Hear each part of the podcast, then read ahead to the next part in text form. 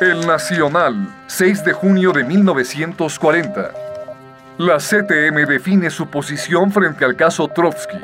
Respuesta del licenciado García Telles al pliego de la organización obrera. El documento aclaratorio. Pruebas que testifican que el licenciado Lombardo Toledano es absolutamente ajeno a este asunto. El Nacional, 7 de junio de 1940. León Trotsky culpa a Stalin del atentado. Dice cómo funciona la GPU se muestra descontento por la trayectoria de la investigación policíaca y defiende a Diego Rivera. El chofer de la camioneta del pintor tiene la clave de los sucesos de Coyoacán del 24 de mayo. En el capítulo anterior escuchamos... El primer magistrado se siente molesto por este incidente y dispone que se presente usted ante Trotsky llevando a sus eh, guardas aprendidos y ofreciéndole excusas. Bien, pues eh, procedo desde luego a cumplir la orden presidencial. Adelante. Radio UNAM presenta Así asesinaron a Trotsky. Trotsky sufrió un teatral asalto en su casa ayer en la madrugada. El Nacional, 25 de mayo de 1940. Довольно метко сказал великий русский писатель Гоголь. Así asesinaron a Trotsky.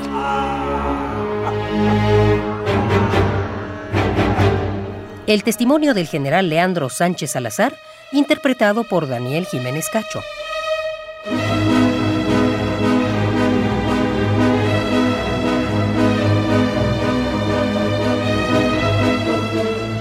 Serial dramatizado, adaptado por José Woldenberg y producido por Emiliano López Rascón.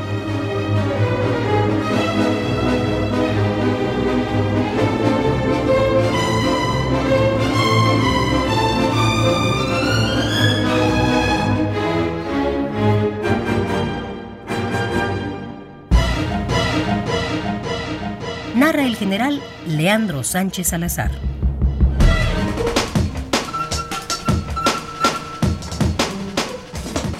Los elementos comunistas y sus simpatizantes echaban las campanas al vuelo en torno a la tesis del autoasalto y del viva al general Almazán de los asaltantes de la casa de Trotsky. Se mostraban demasiado interesados en desviar la investigación y en hacer recaer toda la responsabilidad sobre la propia víctima, sobre León Trotsky. No cabía duda. Debía dirigir mi atención por ese lado. Iba a enfrentarme con la organización policíaca y terrorista mejor organizada y más terrible del mundo, la famosa GPU.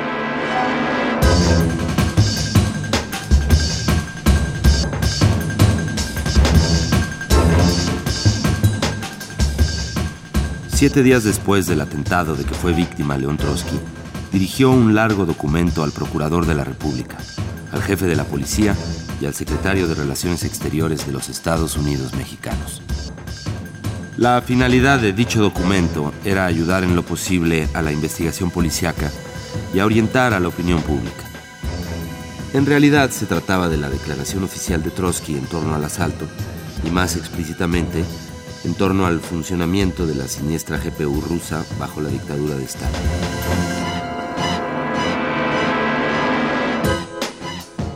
El documento en cuestión decía así.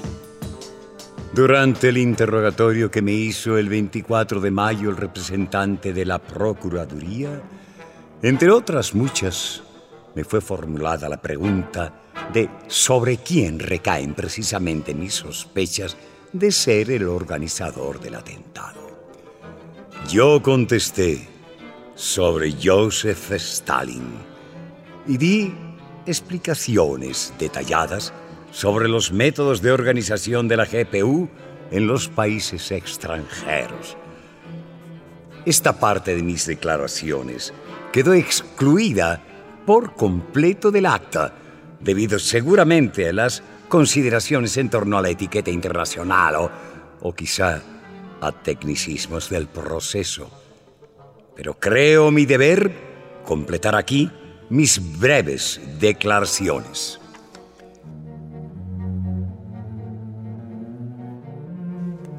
Ante todo, es necesario afirmar que el atentado puede solamente provenir del Kremlin, tan solo de Stalin, a través de la agencia extranjera de la GPU.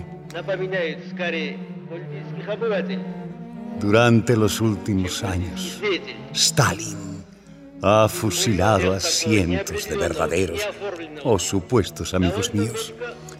De hecho, ha exterminado a toda mi familia, excepto a mí, a mi esposa y a uno de mis nietos. En el extranjero, por medio de sus agentes, asesinó a uno de los directores de la GPU, a Ignacio Reis, el cual se había declarado públicamente partidario mío. Mm. Este hecho ha quedado establecido por la policía francesa y por la justicia suiza. Los mismos agentes de la GPU que mataron a Ignacio Reis seguían los pasos de mi hijo en París. En la noche del 7 de noviembre de 1936, los agentes de la GPU hicieron irrupción en el Instituto Científico de París y robaron parte de mis archivos. Dos de mis exsecretarios, Aaron Wolf y Rodolf Kament, fueron asesinados por agentes de la GPU. El primero en España y el segundo en París. Todos los procesos teatrales de Moscú durante los años 1936-37 tenían como finalidad lograr mi entrega a manos de la GPU. Todos ellos tenían como finalidad lograr mi aniquilamiento. Tras de todos estos hechos está Joseph Stalin. El arma que aparece en sus manos es la policía secreta soviética ramificada en todo el extranjero y llamada GP. No quiero decir con esto que esté excluida la posibilidad de la participación en el atentado de los agentes de la Gestapo, la policía secreta de Hitler. En la actualidad, la GPU y la Gestapo representan hasta cierto punto vasos comunicantes. Es posible y probable que en casos especiales estén a su disposición los mismos agentes para actos arriesgados. La colaboración de las dos policías secretas en este atentado es completamente posible. En todo caso, la parte directiva pertenece indudablemente a la GPU, ya que para Stalin mis actividades representan un interés incomparablemente mayor que para Hitler. La organización de la GPU en el extranjero tiene muy bien establecida su tradición y sus reglas. Algunos colaboradores muy importantes de la GPU rompieron durante los últimos años con la GPU y han hecho una serie de revelaciones mm, de suma importancia. Ante todo, es indispensable establecer categóricamente que la actividad de la GPU se entrecruza estrechamente con la actividad del Comintern, más bien con el aparato, con sus elementos dirigentes y, sus partidarios de mayor confianza.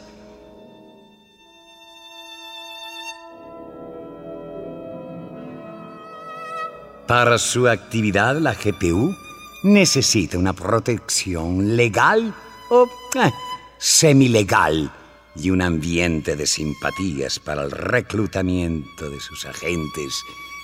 Y este ambiente y esta protección los encuentra en los llamados partidos comunistas. El esquema general de la organización extranjera de la GPU es el siguiente. En el comité central de cada sección del Comintern entra un director responsable de la GPU en el país correspondiente. Generalmente de su actividad como representante de la GPU está enterrado tan solo el secretario del partido o uno o dos de sus miembros de más confianza. No poseo ah, ningún dato especial referente al funcionario de dicha actividad en México, pero mm, no me cabe duda alguna que en lo referente a los métodos de organización de la GPU, México no es la excepción.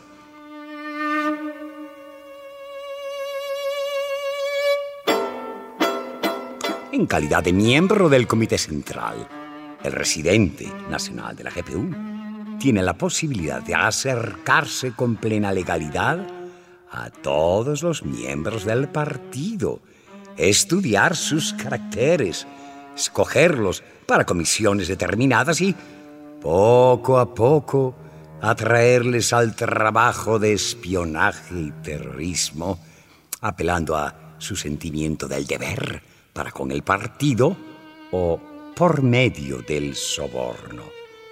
Todo este mecanismo fue descubierto en Francia y en Suiza, en conexión con el asesinato de Ignacio Reich y la preparación de los actos terroristas en contra de mi difunto hijo y de otras personas.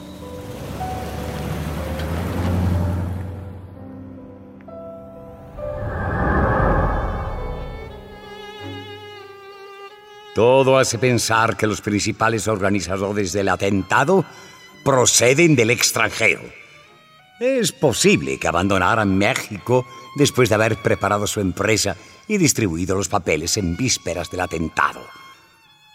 Tal modo de proceder es habitual en la GPU, la cual, en su calidad de órgano del gobierno ruso, está extraordinariamente interesado en no dejar rastro alguno.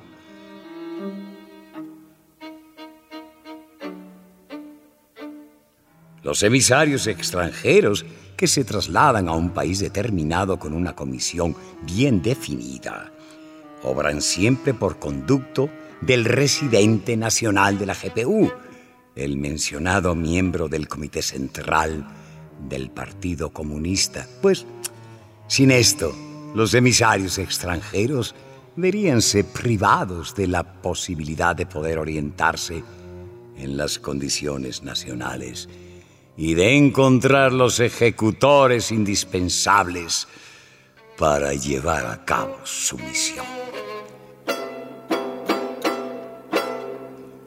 El emisario extranjero, junto con el residente nacional y sus adeptos de más confianza, Trabajan sobre la base del plan general de la empresa. Estudian la lista de los posibles colaboradores y paso a paso los atraen al secreto de su proyecto. Eh, en este trabajo técnico, al residente nacional y a su Estado Mayor secreto pertenece el papel decisivo.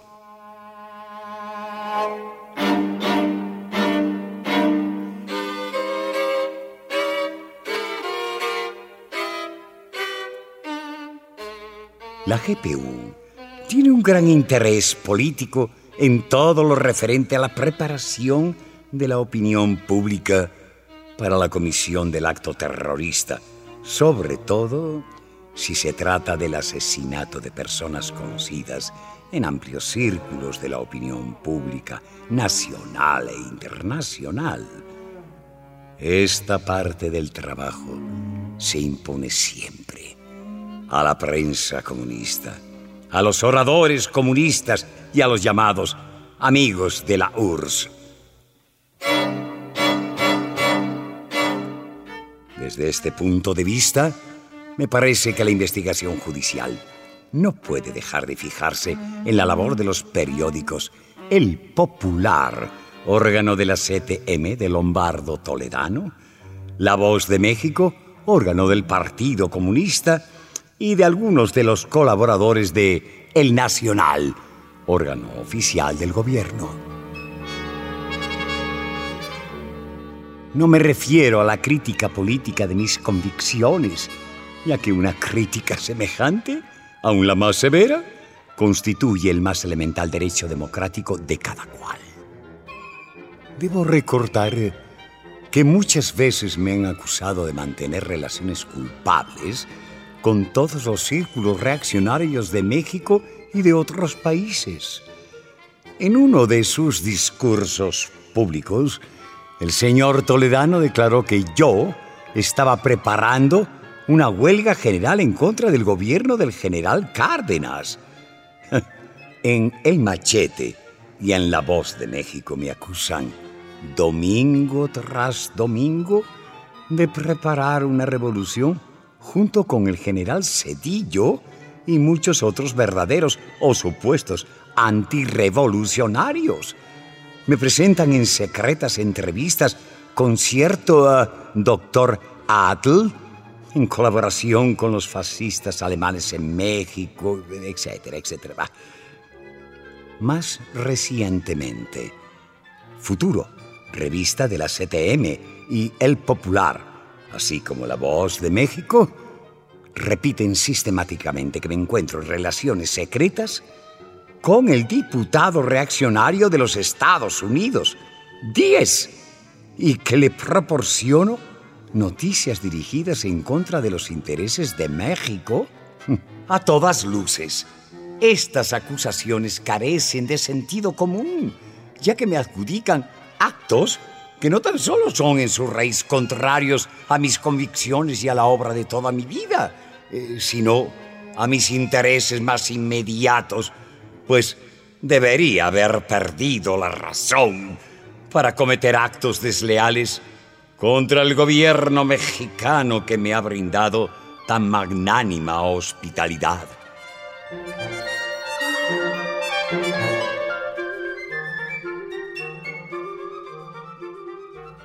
No se puede dejar de preguntar uno eh, por qué el señor Lombardo Toledano y los jefes comunistas mexicanos eh, se consideran obligados a difundir sistemáticamente calumnias contra mí con el ostensible fin de envilecerme a los ojos de las autoridades y ante la opinión pública de México? Personalmente estos señores no pueden tener contra mí animosidad alguna ya que nunca tuve con ellos ni relaciones ni conflictos personales. Ellos eh, obran así, con tanto empeño y tanto descaro, tan solo porque así se lo han ordenado. ¿Y quién? ¿Quién pudo haber hecho esto? Evidentemente, el amo el amo del Kremlin, Joseph Stalin. No quiero decir con esto que Lombardo Toledano y los jefes del Partido Comunista tomaron una parte directa e inmediata en la preparación del atentado en mi contra.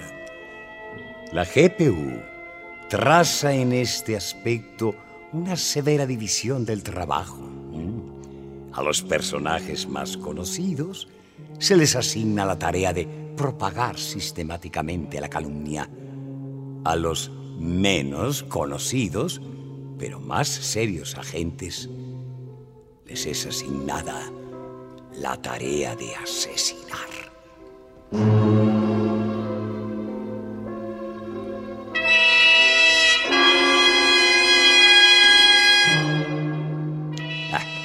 Puede existir ya la menor duda de que los antiguos y los actuales jefes del Partido Comunista están enterados de quién es el representante nacional de la GPU en México.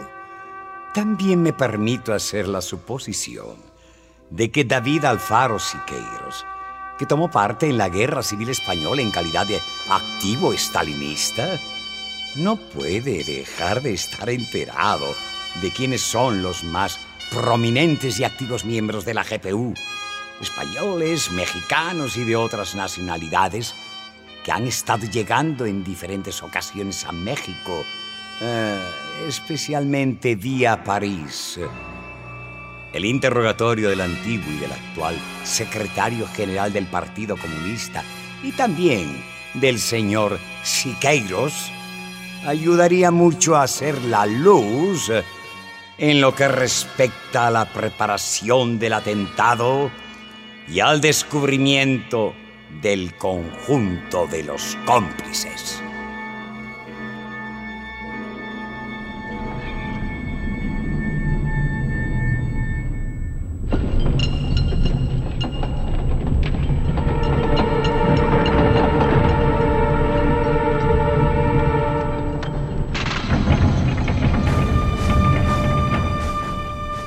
Después de poner en libertad a los dos secretarios de León Trotsky, siguieron para mí días de verdadera inquietud, casi de angustia.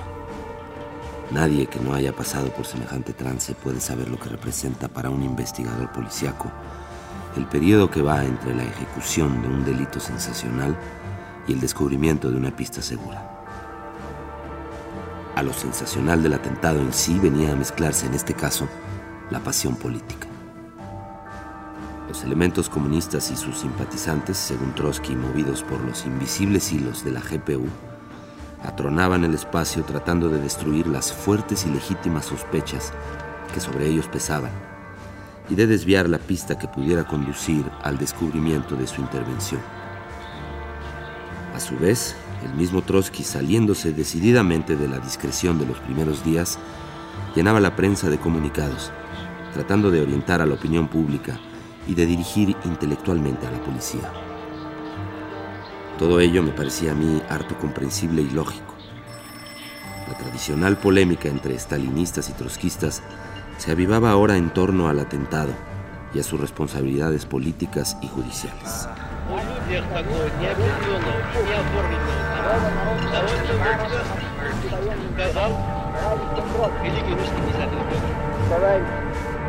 Y era cierto que tales campañas contribuían a desprestigiar y a poner en tela de juicio el celo y el acierto de la policía mexicana, cuya defensa me incumbía directa y personalmente.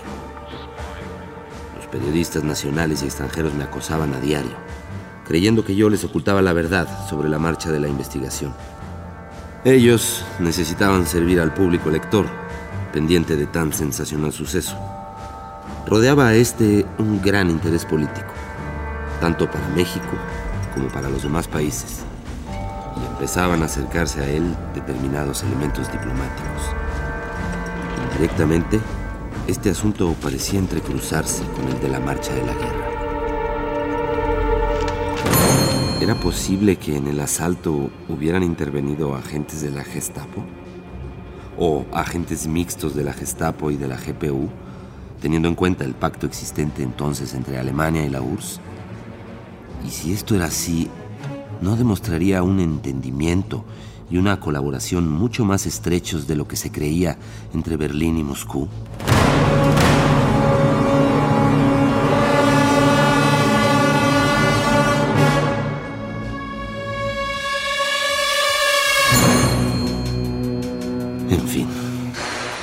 Esperaban de mí el esclarecimiento de los hechos, cosa que, por el momento al menos, me hallaba en la imposibilidad de cumplir. No exagero para nada si digo que apenas comí y dormí durante todos aquellos días.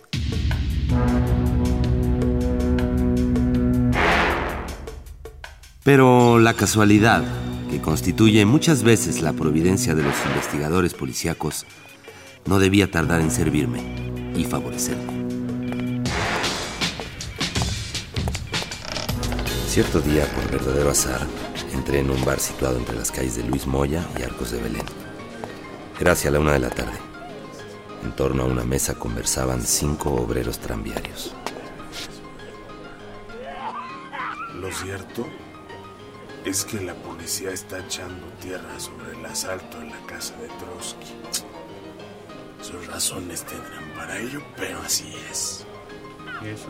Agusé el oído. Bebían cerveza mezclada con tequila, mezcla bastante fuerte.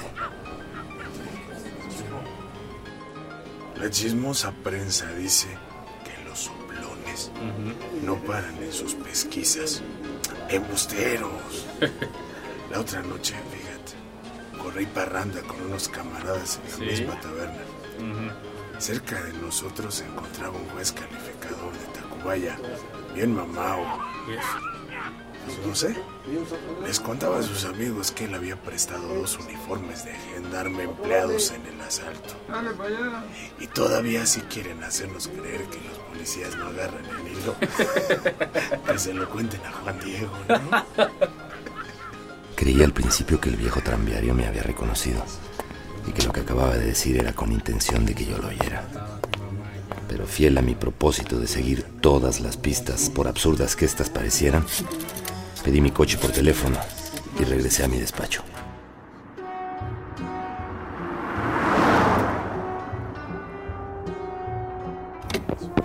Llamé al comandante Galindo y le referí lo que acababa de oír.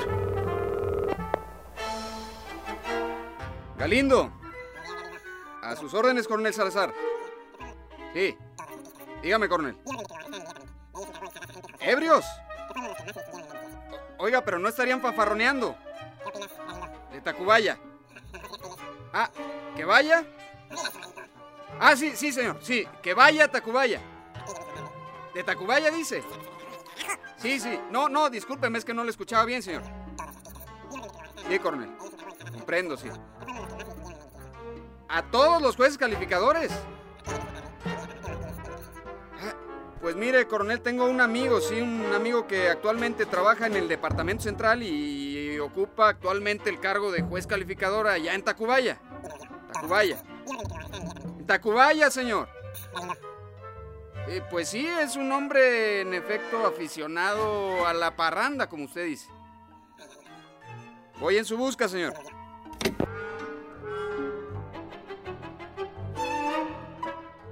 Así lo hizo. Su amigo no estaba ya en la delegación y logró dar con él en su domicilio. Unas horas más tarde, se encontraba en mi presencia. Lo hice pasar a mi despachito privado al lado mismo del despacho oficial, con el fin de que nadie nos interrumpiera. Mi intuición me decía que era la persona a que se había referido el viejo tranviario.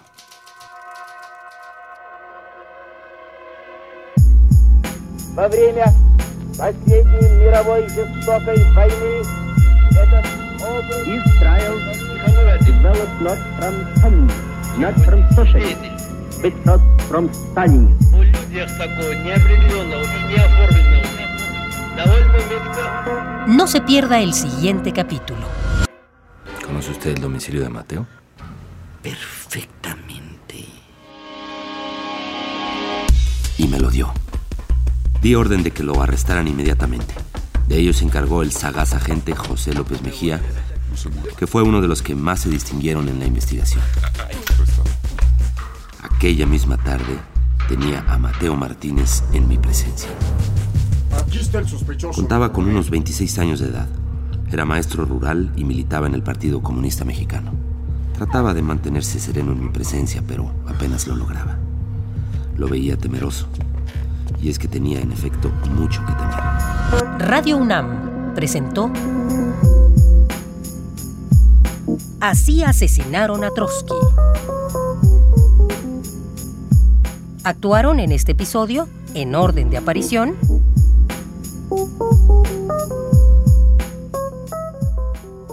Germán Robles, Emanuel Morales, Carlos Álvarez, José Luis Saldaña.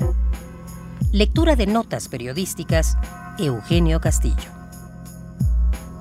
Y Daniel Jiménez Cacho como el general Leandro Sánchez Salazar.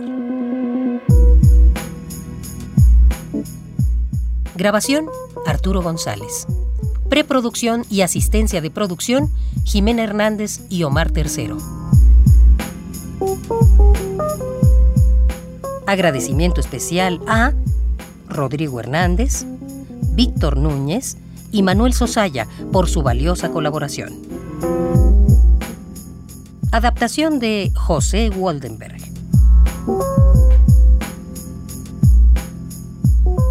Dirección de actores, ambientación sonora y musical, montaje digital e investigación hemerográfica de Emiliano López Rascón. Así asesinaron a Trotsky. Es una producción de Radio UNAM.